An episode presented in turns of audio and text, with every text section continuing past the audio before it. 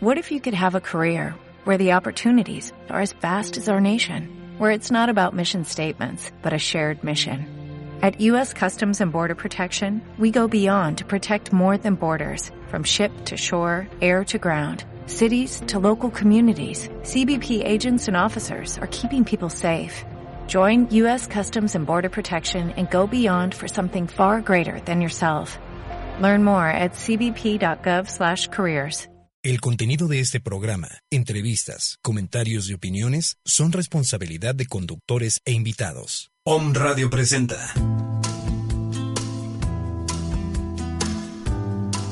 Mindfulness, Mindfulness, una hora para tu despertar espiritual, enlazándonos con frecuencias de sanación. En esta hora te acompañan Maggie Álvarez, Luis Santos e invitados. Bienvenidos a Mindfulness. Bienvenidos a Mindfulness.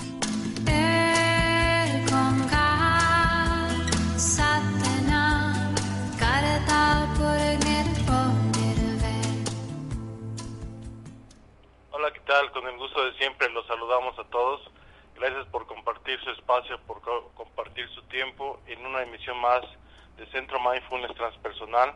Mi nombre es Luis Santos, los saludamos con el gusto de siempre y aún así que no hemos podido estar en vivo ahí en la cabina eh, con nuestro compañero Isaac. Eh, Isaac nos va a ayudar a hacer ese acompañamiento con esos temas interesantes para el despertar de la conciencia. Eh, próximamente prometemos estar ya en un horario más puntual para que podamos estar en vivo con ustedes, pero les seguimos acompañando y abrazando con ese gusto, gusto de siempre a todos y cada uno para ese gran auditorio en todo lo que es México y pues algunas partes del mundo que también nos han hecho el favor de prestarnos su atención y escucharnos. Les mandamos un hondo abrazo desde el fondo de nuestro corazón y gracias por estar una vez más aquí con nosotros. Hasta pronto. Hola, muy buen día a todas. Soy Maggie Álvarez y con el gusto de siempre, como bien dice Luis, de agradecerles acompañar y sobre todo a la escucha atenta en este programa en el cual compartimos todo lo que es en nuestro el, presente sobre todo la atención plena lo que es mindfulness. Agradecemos infinitamente el acompañar que semana con semana nos citamos en este espacio.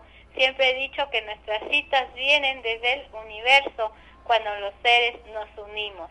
Bien, ahora no estamos en cabina, estamos viajando, pero ya la próxima semana estaremos en directo para compartir más temas.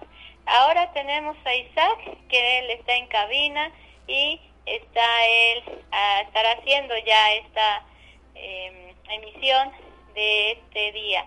Bien, vamos a darle muchas gracias a Isaac por compartirnos este espacio en la sabiduría maya y también la sabiduría que él también comparte, la cábala, la energía también de nuestros queridos ancestros, nuestros mayas. Em, hoy es un día acá, eh, me voy a adelantar poquito. Em, nosotros vamos a elevar esa kundalini. En, recibir el día, el universo en primera instancia nos manda esa kundalini en oportunidad, cada, cada amanecer es un renacer y llamada la oportunidad de un nuevo día, de un nuevo nacimiento, de un nuevo ser. Y en la tarde cuando el sol está ya despidiéndose, entonces nosotros Vamos a elevar nuestra kundalini desde la madre tierra conectándonos al universo en gratitud por todo lo vivido en este día, agradeciendo todas las cosas, tanto contractivas como expansivas, toda esa experiencia y al hacer este movimiento, al día siguiente amanecemos con toda esa actitud de confiar y de llevar a cabo con certeza y con seguridad todo aquello que vamos a realizar. Bien, les agradezco a todas su acompañamiento y me despido. Estamos viéndonos el próximo martes. Isaac estará dando las fechas a dónde vamos a estar en la rueda de sanación. Un abrazote a todos. Hasta pronto. Hasta pronto. Pues muy, muy buenos días a toda la gente que nos escucha. Como dicen Maggie y Luis, con el gusto de siempre de estar nuevamente aquí. A nombre del Centro Mindfulness Transpersonal Puebla, yo soy Isaac. Aquí desde Home Radio y con una invitada especial que es la primera vez que nos acompaña, Mitzi. Hola Isaac, buenas tardes. Buenas tardes. Eh, bueno, pues el día de hoy le damos las gracias a Maggie y también a Rey por la oportunidad de estar aquí eh, um, hablando acerca de... Empezamos con el calendario maya, lo que ahorita nos va a explicar un poco Isaac. El día de hoy es muy interesante, eh, es parte de una dualidad que nosotros tenemos el día de hoy y hacia una sabiduría, pero para que podamos entender un poquito más, lo dejo en manos del experto para que nos pueda explicar de una mejor manera. Muchas gracias, Mitzi, e, esa introducción me gustó. bueno, pues hoy tenemos un día Can. Can significa serpiente. Hoy día 2 Can, 28 de junio. La energía creadora del universo, eso simboliza la serpiente. Es la energía que descendió hasta el inframundo y después emergió como Kukulkan, es decir, como la serpiente emplumada. Hoy seguimos en la veintena de la creación, rumbo al Bats, el año nuevo maya. Y Kan rectifica hoy la creación iniciada hace 15 días. Vemos en retrospectiva lo que hemos iniciado, y hoy vuelve a nosotros como prueba que lo creado es bueno, que es capaz de prosperar, que ha recorrido un gran aprendizaje y que es capaz de crear una descendencia. Pero esto no solo hablando de la creación del universo. Esto aplica también a nuestros hijos, a nuestros proyectos, a nuestras empresas, que descendieron reptando y luego se levantaron para volar para evolucionar, pues Kan representa esa fuerza electromagnética que nos obliga a seguir adelante, que se mueve en el tiempo y retorna para que podamos continuar como seres equilibrados, pues si dejamos que Kan vaya y venga sin conciencia, el día se tornará duro, lleno de desastres, sobre todo telúricos. La serpiente lleva consigo el fuego, el fuego que los humanos guardamos en la base de la columna, el fuego creador y formador del universo. Ofrendemos en este día velas rojas, humo de copal, y una copa con un poco de agua a Can y a Tepeu Gugumats, creador y formador, para e-, evitar que la energía de Can se torne violenta, y en cambio tome el conocimiento de aquello que hemos caminado, que hemos vuelto una verdad en nuestra vida, y así lo haga evolucionar, y lo transforme en la sabiduría preciosa. Qué bonito pensamiento, Isaac. Fíjate que ahorita escuchando lo que dices, tiene mucha razón. Cuando nosotros tenemos que bajar como ese sótano interno de nosotros mismos, para poder comprender cuáles son los problemas que nosotros tenemos y cuando llega esa parte de la comprensión, se vuelve esa parte de la sabiduría que dices. Y entonces podemos estar con diferentes personas y podemos entender las situaciones que ellos pasan. Creo que eso es parte de también lo que comenta Kant, esa, esa serpiente, porque sí, muchas veces nos da miedo enfrentarnos a nosotros mismos, porque nosotros también somos una serpiente, tendemos a atacar, pero en el momento en el que nos vemos a nosotros mismos, podemos dominar esa parte de la serpiente y podemos encontrar esa sabiduría para nosotros mismos principalmente. Así es. Eh, en muchas tradiciones te hablan de que hay dos serpientes. La serpiente que está por los pies, que intenta comerte, como quien dice la parte negativa y la serpiente dorada que los egipcios usaban en la cabeza, que es la serpiente de la sabiduría. Entonces, aquí es date cuenta que ambas serpientes son la misma. ¿Cuál quieres tú para ti? ¿Cuál vas a transformar?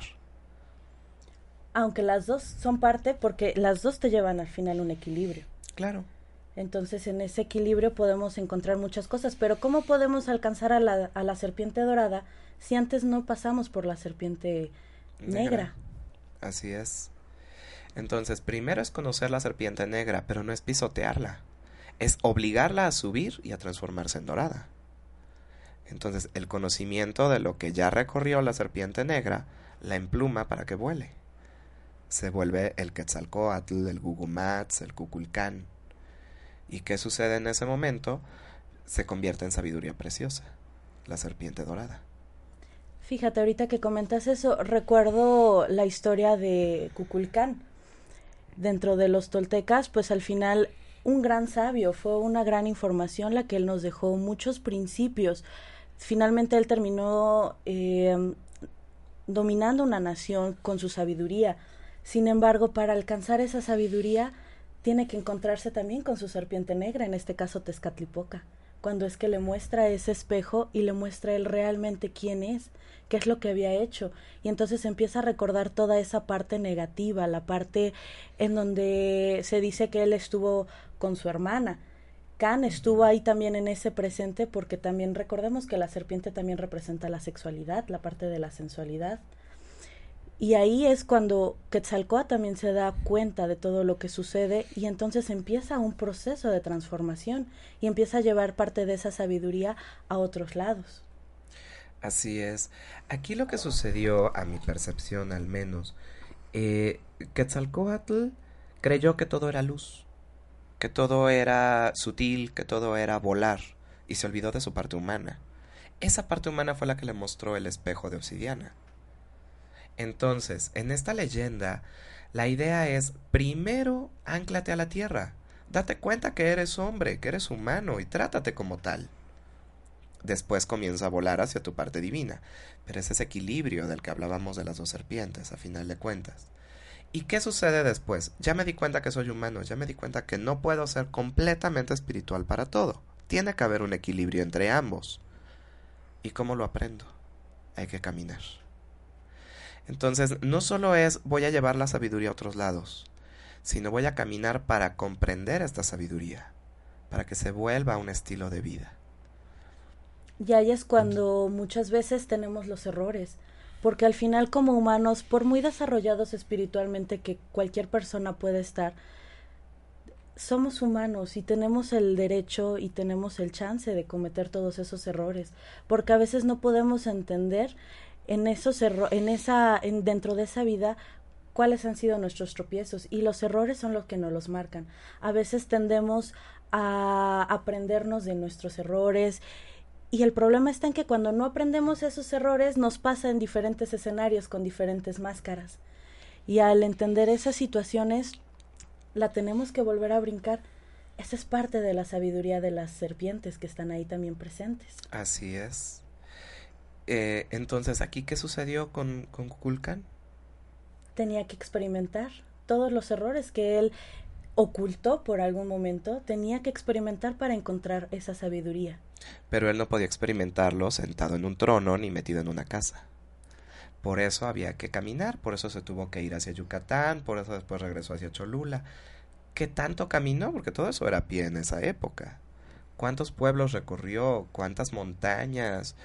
Esa fue la sabiduría que él obtuvo, la sabiduría de la naturaleza, la sabiduría de los apus que tanto mencionan los queros.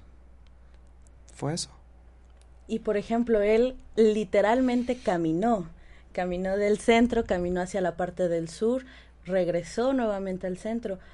Pero nosotros también llevamos ese camino. Tal vez no caminemos de, de esa manera literal como hizo Quetzalcoatl, pero nosotros también debemos de tener ese camino tanto físico como espiritual para ir caminando y encontrarnos a nosotros mismos, porque cuando nosotros nos encontramos podemos ayudar a las demás personas. Así es. Eh, la analogía de caminar se vuelve un estilo de vida. Pero, eh, ¿a qué se refiere hoy en día? Ya no tenemos que caminar tal cual, ya tenemos muchos vehículos, y es lo que estás diciendo. Claro. O sea, ya no vamos a caminar como fue en esa época. Pero ¿de qué se trata hoy en día? Se trata de voy a ir a disfrutar la naturaleza. Voy a ir a aprender de la montaña. Y después voy a traer esa sabiduría a la ciudad, a donde ya no existe la naturaleza. Porque si en esa época el mismo Quetzalcoatl no pudo tener esa sabiduría en su, por así decirlo, aldea, porque era muy pequeño a, final de cuentas, imagínate en una ciudad de hoy en día. Es más difícil. Sin embargo, aún existe y podemos traerla de otros lados. Podemos traer la sabiduría del mar, la sabiduría de la montaña, la sabiduría del bosque. Pero ¿qué pasa cuando viene alguien y te dice, oye, vamos a ir, eh, no sé, a lo mejor a acampar, a lo mejor a meditar, a lo mejor un campamento? No lo sé, hay diferentes trabajos en donde podemos ir hacia la naturaleza. ¿Y qué hace la mayoría de la gente? Hay que flojera. ¿Dejo mis comodidades? No, gracias, no voy a dejar mi cama. Y yo desde aquí me conecto contigo. Ajá. Habrá quien diga, sí quiero ir, pero no puedo llevar a mis niños, o no puedo dejar mi trabajo. Entonces su corazón se va contigo. Es válido. Tienen obligaciones que eligieron, está bien. Pero aquellos que dicen qué flojera, nunca van a caminar, nunca van a obtener esa sabiduría. Porque no quieren dejar las comodidades, como dices. Pero también aquí el día de hoy, que es dos can, recordamos también de esa parte de la dualidad. Hay muchas personas que dentro de su inconsciencia no les gusta respirar toda esa parte de la naturaleza, pero con esa parte de la dualidad ellos no se han dado cuenta cuál es la otra parte que necesitan también activarse para poder seguir fluyendo, tanto ellos mismos como en su entorno. Y entonces llegan las personas y empiezan a decir, es que en mi casa estoy mal, es que en mi trabajo estoy mal, es que hoy choqué, hoy me pasó esto, y me pasó el otro, porque al final no han terminado de reconocer esa parte dual. O sea, sí, somos personas físicas, pero también necesitamos esa parte espiritual. Entonces, ellos tienen que encontrar, y, y, yo creo que todos tenemos que encontrar esa parte de la dualidad, encontrar también esa parte que nos sigue atando a este mundo para no querer salir a esa parte de la naturaleza. Claro, no tenemos muchas veces la oportunidad, como dices, los hijos, como dices, la parte del trabajo, porque no tengo dinero, por, por una o por otra razón. Pero, por ejemplo, yo siento que no es necesario que te vayas a meditar o que te vayas a acampar, puedes ir con tus hijos a un parque y ahí también puedes encontrar parte de esa sabiduría. Ahí también puedes, al, al, ver a tus hijos, al estar viendo todo lo que pasa alrededor, puedes encontrar también mucha sabiduría. Porque al final los niños muchas veces son los, nuestros grandes maestros. Por cómo son, por cómo platican, por la sinceridad que ellos tienen. Y a veces nosotros como adultos dentro de un mundo egoico, yo tengo la razón y los niños ya no importan, los niños ya no saben. Y ahí entra otro aprendizaje para nosotros. ¿Dónde está la parte de nuestro niño interno? Y aprender a escuchar a nuestros propios hijos. Son grandes maestros. Tal vez sí, eh, de cierta manera ellos no saben cómo funciona el mundo actual, cómo son las leyes del mundo material. Pero ellos traen muy fresco el mundo espiritual. Entonces, el simple hecho de observarlos, de ver su manera de, ver el mundo, de entender lo que ellos perciben, es maravilloso, es inmenso. Y como dices, a lo mejor no se trata de ir a la montaña, a lo mejor de ir a un parque, eso es cierto. Simplemente piensa en una zona arqueológica. Hay zonas arqueológicas que están muy lejos y están, pues, de cierta manera, apartadas de la civilización. Y la gente dice que flojera. Pero hay zonas como la pirámide de Cholula que están a la mitad de la ciudad, que están muy cerca, que están con toda la civilización del mundo alrededor y con todas las comodidades alrededor y la gente sigue diciendo que flojera. Entonces aquí se trata de actitudes a final de cuentas. ¿Qué es lo que quieres para ti? Nos enseñaron que repetir, pues ni siquiera le llamaría yo oración, le llamaría yo más como recitar algo, porque se lo aprenden como pericos y lo dicen sin siquiera sentirlo. Y sentados desde su cama. ¿Cuál es la comodidad en eso? Entonces yo los invitaría un poco ya no digamos váyanse a la pirámide o sálganse al parque, no. Súbanse a la azotea, reciban el sol, levanten los brazos y digan la plegaria, la oración o lo que ustedes se sepan, pero díganlo de corazón. Lo que sea desde su doctrina, desde lo de cada quien. Aquello que salga de su corazón, díganlo. Cierren los ojos, sientan en sus manos ese sol, sientan al Padre Madre llenando sus cuerpos. Experimentenlo. Y por ejemplo, compartirlo con esos pequeños o con las personas que nosotros queremos es una dicha que también se amplía. Porque lo que dices, a lo mejor muchas personas dicen que flojera. Y ellos, ¿cuándo les enseñaron a respetar todas esas cosas? ¿Cuándo le enseñaron a respetar el sol? ¿Cuándo te enseñaron a respetar a la tierra, a las plantas, a las piedras? Muchas veces igual como adultos eh, eh, metidos en, nuestro, en nuestras preocupaciones, nuestros problemas, nuestros trabajos, difícilmente podemos enseñarle a nuestros hijos eso. Y ellos como esponjas que son, aprenden eso. Y entonces ahora háblales del sol, háblales de la tierra. Necesitaron un, un, un estímulo muy fuerte para que pudieran entender todas esas situaciones. Como hemos visto, también parte de lo que enseñas la Kabbalah, los grandes o los adultos de 50, 60 años son los que más estudian esa parte, porque al final están buscando el buen morir. Pero entonces, ¿cuándo buscamos el buen vivir? ¿Cuándo buscamos esa alegría por, por encontrarnos a nosotros mismos? Y cuando nos encontramos, podemos entregarle a las demás personas. Así es. Entonces, ya es hora de hacerlo como un ejemplo. Y ahora no es de, a ver, mijito, arrodíllate y repite como perico, angelito de mi guarda, mi dulce compañía, ¿no? O sea, vamos afuera, recibe el sol, siéntelo y háblale.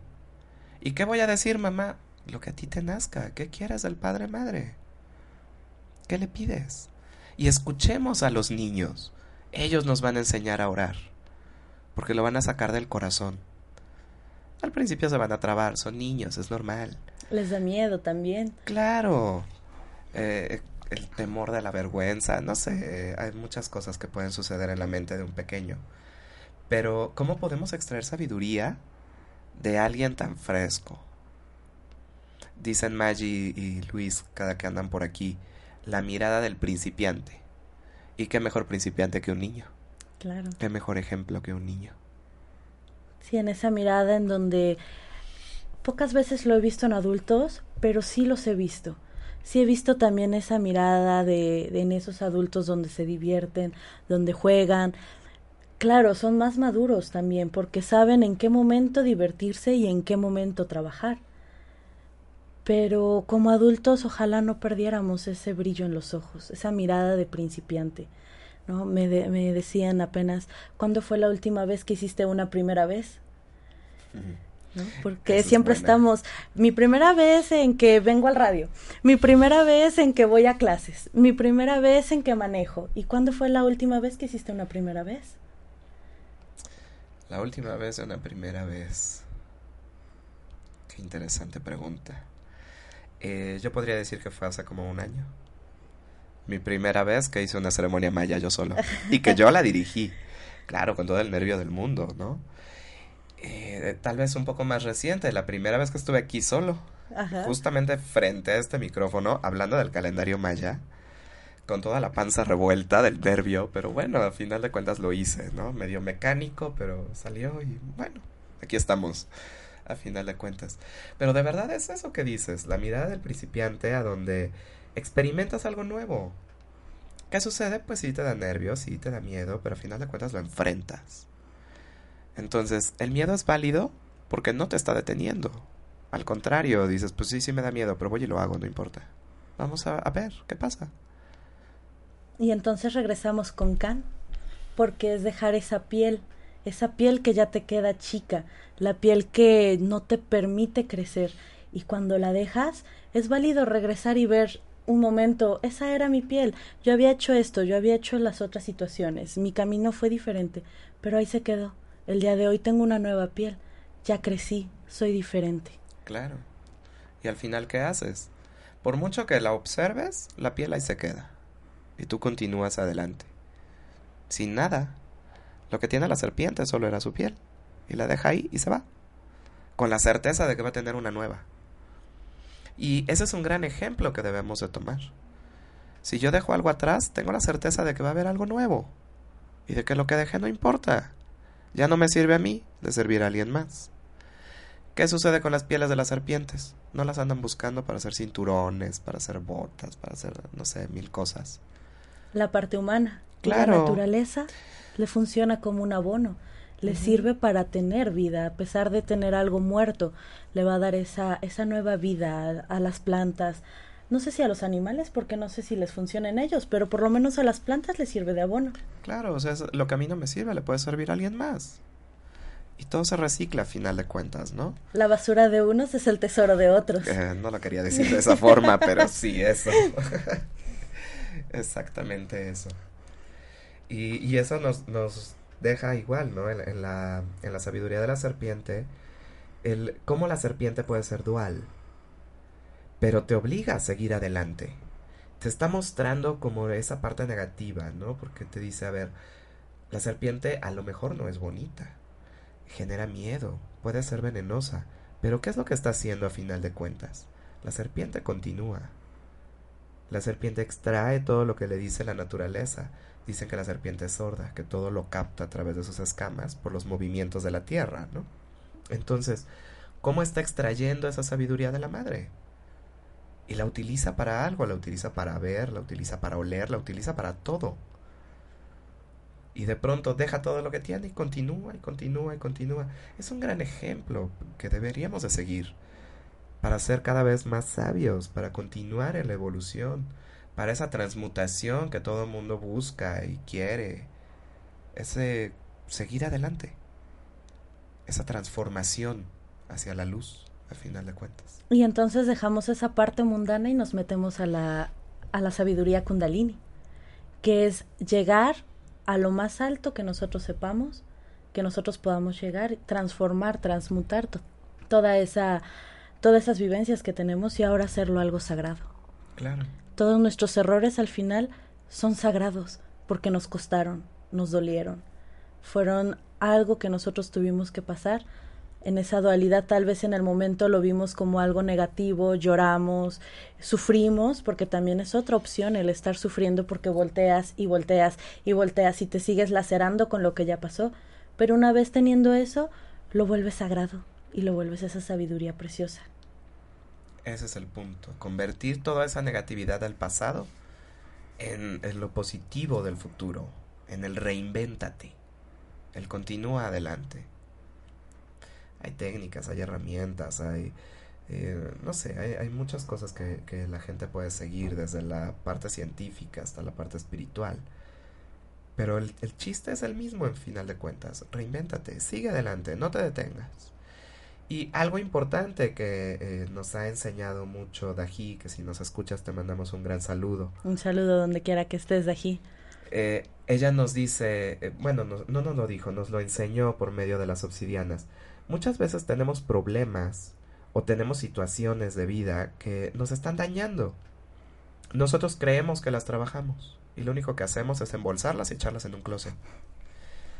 Y cuando usamos la obsidiana, la obsidiana lo saca, lo desembolsa y te lo pone enfrente, pero como cachetada. Entonces te dice, esto eres tú, velo. No puedes quitártelo, no puedes encerrarlo. Ahora ya viste lo que eres ahora te voy a enseñar a cambiarlo. Ahora te voy a reinventar y te voy a resembrar un nuevo tú. Pero primero reconócete.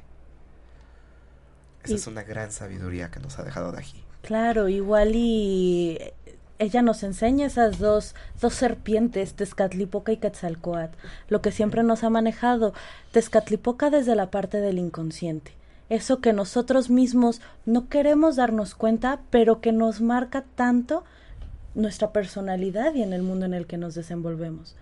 Y por otra parte, la serpiente blanca, la serpiente Quetzalcoatl, que ella te ayuda a reprogramar y a hacer cosas diferentes. No te gusta, por ejemplo, de ti eh, no sé, cualquier cosa, que no te estaciones bien, algo físico, algo espiritual, no te gusta a lo mejor tu genio, eres muy enojón, eres a lo mejor muy, muy contestón.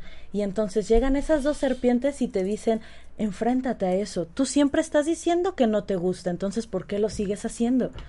De esa manera la obsidiana trabaja tan maravillosamente que te dice, esto sigues haciendo, y por ejemplo, cuando se va más allá del inconsciente y encontramos esas corazas y esas capas de vidas pasadas también, que te dicen, a ver, estás acá porque estás para aprender algo y no lo has aprendido ni en una vida, ni en dos vidas, ni en tres vidas, ni en cuatro vidas y así, te puedes ir a muchísimas vidas. Y dentro de todo eso, el día de hoy, por eso se está abriendo tanto la conciencia, por eso hay tanto estos espacios, para que podamos reprogramarnos con esa ayuda de la serpiente blanca, para que podamos quitar y dejar atrás todo lo que nos hace infeliz en esta vida y en vidas anteriores, y entonces poder transmutarlas y que en esta vida podamos ser felices. Y las que, venga, las que vengan adelante, poder transmutar esa energía y ahora poder ser felices en todos los planos que nosotros queramos. difícil porque suena muy bonito, pero es muy difícil poder encontrar esas todas esas situaciones, personas que te entiendan, ese proceso de transformación en casa a veces te van, te reclaman mucho, te dicen tú no eras así, pasas, eh, no tenías eso antes, es que ahora que estás yendo a clases ves eh, todo es diferente, ¿no? ¿Qué es lo que te están enseñando en clases? Pero cuando lo, lo pasas, igual es esa parte de la serpiente que estás dejando atrás. Eras una persona y estás en proceso de transformación. Estás como, como, una como una pelota del lado negro y ahora te vas del lado blanco. Y del lado negro y del lado blanco. A la serpiente negra y a la serpiente blanca. Pero todo eso es para que finalmente podamos encontrar un equilibrio. Pero ¿cómo cambia tu mirada? Claro. Entonces, fue tu primera vez, a final de cuentas, lo que decíamos hace rato. Entonces, cambia toda tu percepción del mundo. El mundo no cambia, cambias tú. Esa es tu nueva piel que se está formando.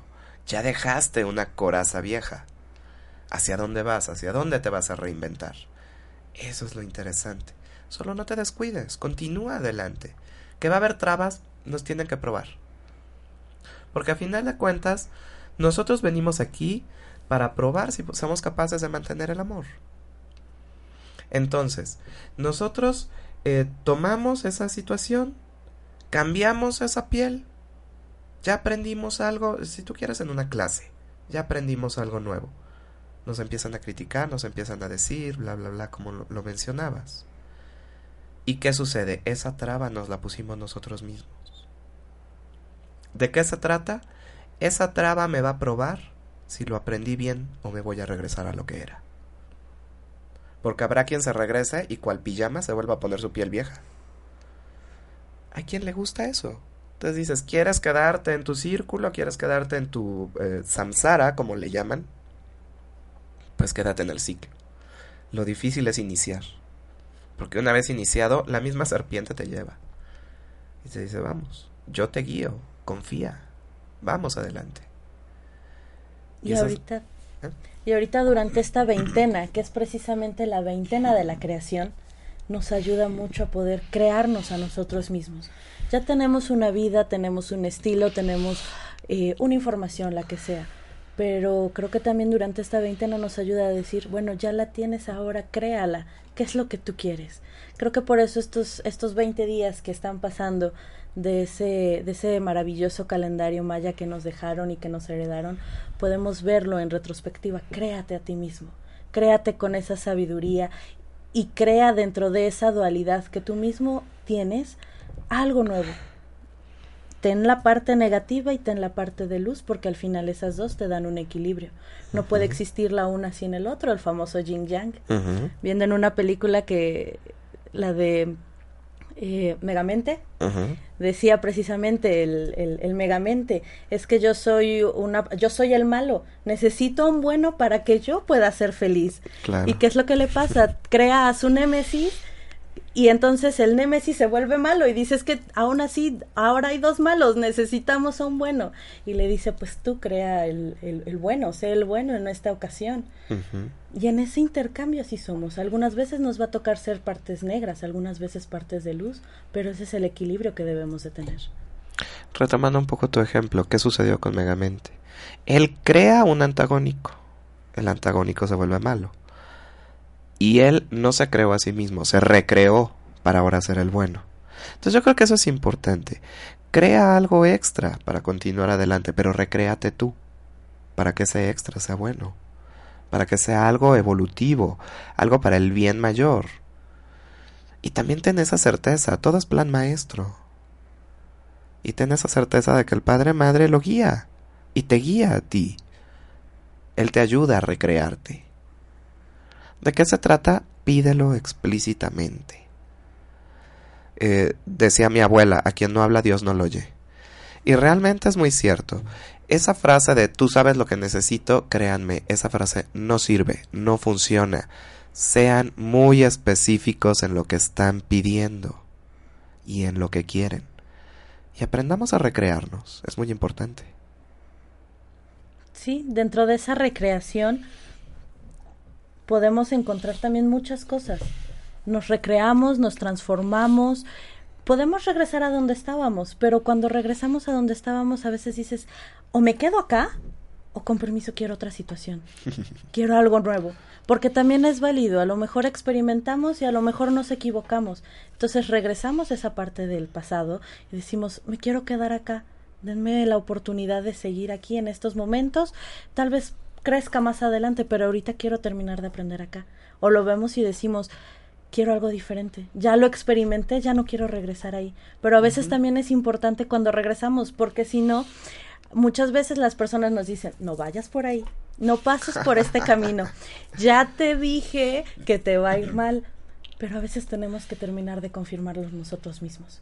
Y entonces ahí es cuando pides la ayuda de Dios o la, la ayuda de, de cualquier ser arriba que tú conozcas, ¿no? El Padre, Madre, Dios, lo que ustedes conciban pero Él siempre te va a estar apoyando en esas situaciones. Y además, dentro de ese plan maestro que tú comentas, nos da nuestro libre albedrío, nos da la opción de escoger, pero hay ocasiones en donde Él dice, sí, es tu libre albedrío, vete y date todas las vueltas que tú quieras, pero al final el destino es este.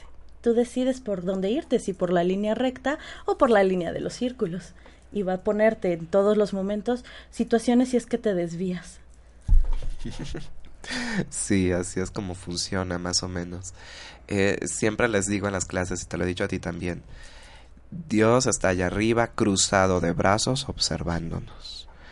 Porque, al menos así nos lo dice la Kabbalah, estamos aquí por la voluntad de Dios de ver a Dios. Entonces Él solo se está observando a sí mismo.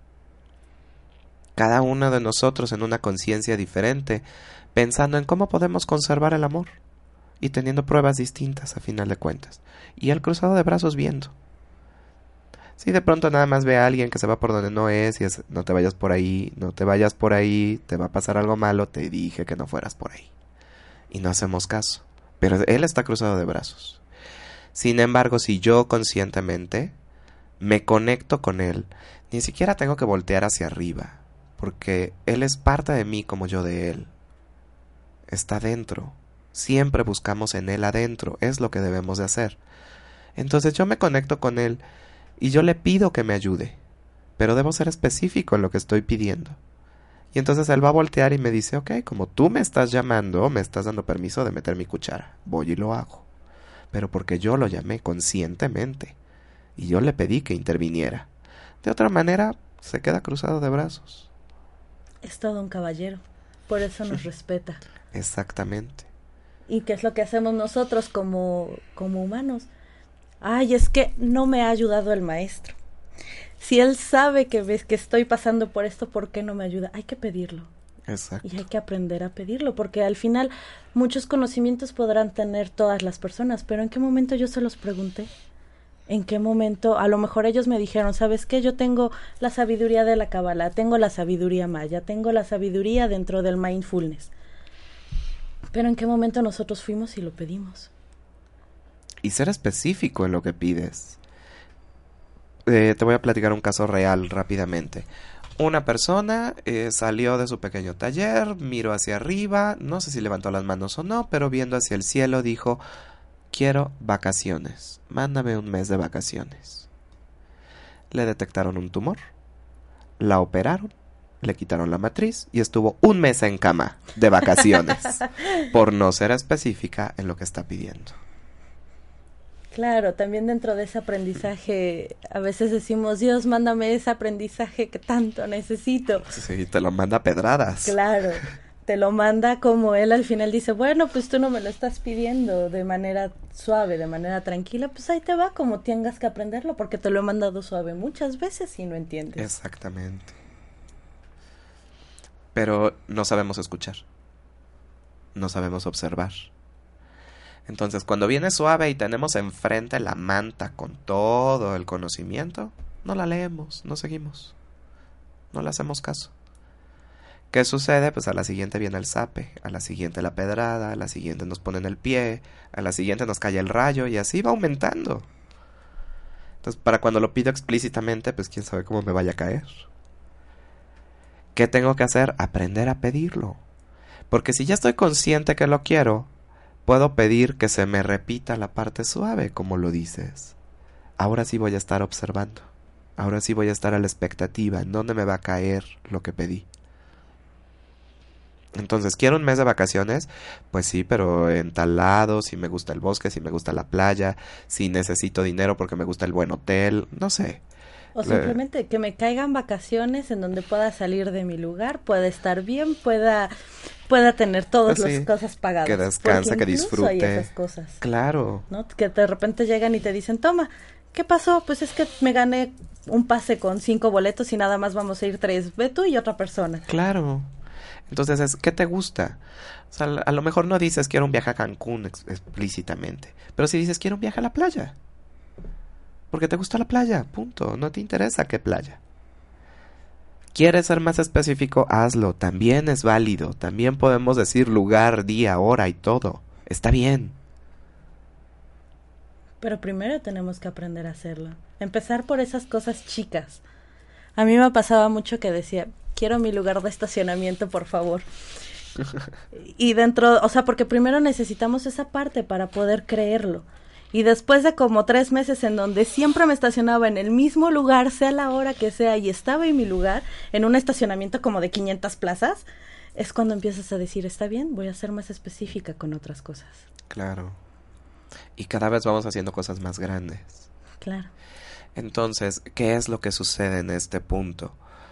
Te dicen, eh, de alguna manera tú estás manejando algún tipo de magia, algo de cierta forma psicológico. Eh, en la Kabbalah, por ejemplo, mencionan que eh, quien maneja la energía psicológica, que es del mundo de Yetzirah, es o el mago o el brujo. Y tanto el mago como el brujo tienen prohibida la entrada al cielo, porque son energía inferior. Sin embargo, en el aprendiz es válido utilizarlo. ¿Por qué? Porque aunque llega a ese grado de mago o de brujo, no se va a estancar ahí, va a continuar. Y en ese continuar, eh, el rabino en quien me baso, que es Shimon Halevi, usa una palabra que me pareció interesante para un cabalista. Él dice que para entrar al cielo hay que ser el chamán. Que es como que la siguiente evolución. Entonces, no me centro en la parte psicológica, no me centro en manipular las mentes, ni en estar manipulando el inconsciente a mi libre albedrío, no, sino que voy más arriba voy a utilizar las fuerzas creadoras del universo y no a mi libre albedrío, no a mi ego, sino al bien común. Él eso se refiere. Entonces, algo básico como hablar del lugar del estacionamiento no le estás afectando a nadie, pero sigue siendo una energía inferior. Es válido, ¿por qué? Porque estás aprendiendo a usarlo. Son tus poderes. ¿Cuál es el chiste en esto? No te estanques ahí. Seguir adelante cada vez más arriba, más arriba. Y darte cuenta que todo es plan maestro, todo es bien común. No quedarte en esa manipulación. Sí, claro, son bonitas reflexiones. Regresando a la serpiente, evolucionar. Dejar atrás toda esa parte y seguir adelante. Llegar hasta ese punto en donde nosotros podemos tener esa sabiduría. Así es como funciona esto. Así es y aprovechando del chamán, que tenemos aquí uno enfrente, prácticamente. Ah, caray, ¿en dónde? Aquí con nosotros está uno. Ah, sí. Sí, sí. Y él es parte también de, de que nos ayuda a, a, tener esa parte de la evolución. Los mayas nos los enseñaban dentro de un calendario. Ellos podían encontrar muchas cosas también en esas, en ese ambiente, en ese, en ese escuchar a todas las cosas que están ahí presentes. Ahorita, por ejemplo, nos los enseñan también dentro del mundo mindfulness cuando tienes tu mente al 100% y estás atento a todo lo que pasa a tu alrededor, pero estando alejado, no ser partícipe, no estar juzgando, también encuentras todas esas esas respuestas que se necesitan. Claro, el aprender a observarte sin protagonismo. Eso es muy importante. Y esa es una de las primeras lecciones en la cosmovisión maya. De hecho, tiene que ver con el Nahual Bats, el primero de la veintena, que es el, mismo día en el que vamos a celebrar nuestro año nuevo, el 8 Bats, el próximo 4. 4 de julio. Igual estamos invitando a las personas el día 3 de julio, que se puede también utilizar esa energía el día domingo eh, para que, bueno, si gustan y pueden, nos estén acompañando a esa ceremonia que se va a hacer. Así es, vamos a tener eh, una ceremonia muy especial para agradecer al creador y formador por el ciclo del Cholkig que ya termina el próximo domingo 3 de julio a las 3.45 de la tarde.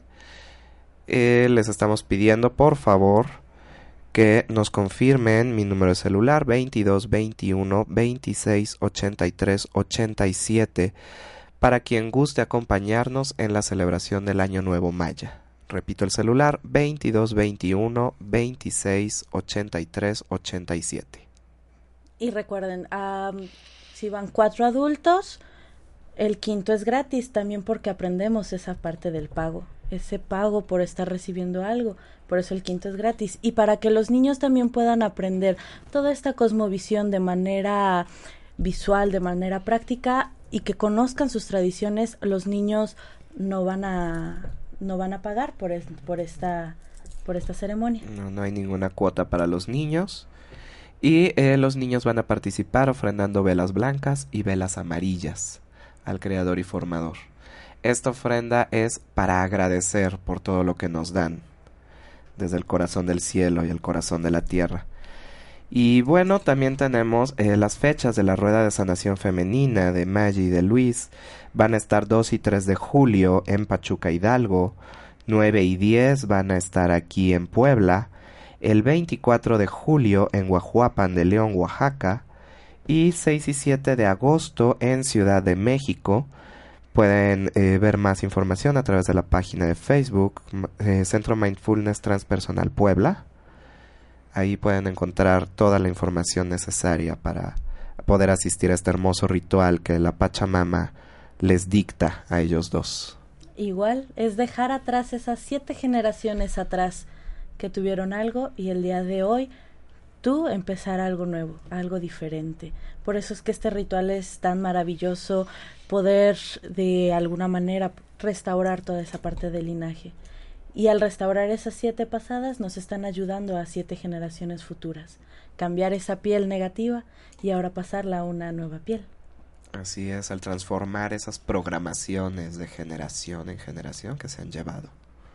A eso se dedica este ritual tan hermoso en el que nos hemos basado. Sí. Entonces, pues los estamos esperando también para que se puedan comunicar eh, al centro Mindfulness para este linaje, sanación del linaje. Así es. Y bueno, pues el tiempo, nuestro peor enemigo, como siempre. Ya se nos ha terminado el programa de hoy, se nos fue muy rápido. Gracias Mitzi por haberme acompañado en este día y gracias a todos ustedes que nos escuchan. Yo soy Isaac Rodríguez y esto fue por parte del Centro Mindfulness Transpersonal Puebla. Muchas gracias Isaac por haberme invitado a este espacio y muchas gracias también a Maggie y a Luis por haber dejado que viniera a acompañar aquí a Isaac. Gracias a todos ustedes por habernos escuchado y esperamos escucharlos el próximo martes en punto de la una de la tarde aquí por Home Radio. Hasta luego y gracias. Gracias. Un radio presentó.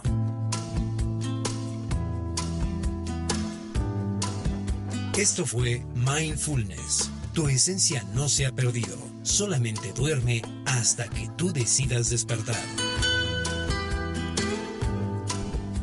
Esta fue una producción de Home Radio. Every day, we rise, challenging ourselves to work for what we believe in. At U.S. Border Patrol, protecting our borders is more than a job, it's a calling. Agents answer the call, working together to keep our country and communities safe. If you're ready for a new mission, join U.S. Border Patrol and go beyond. Learn more at cbp.gov/careers.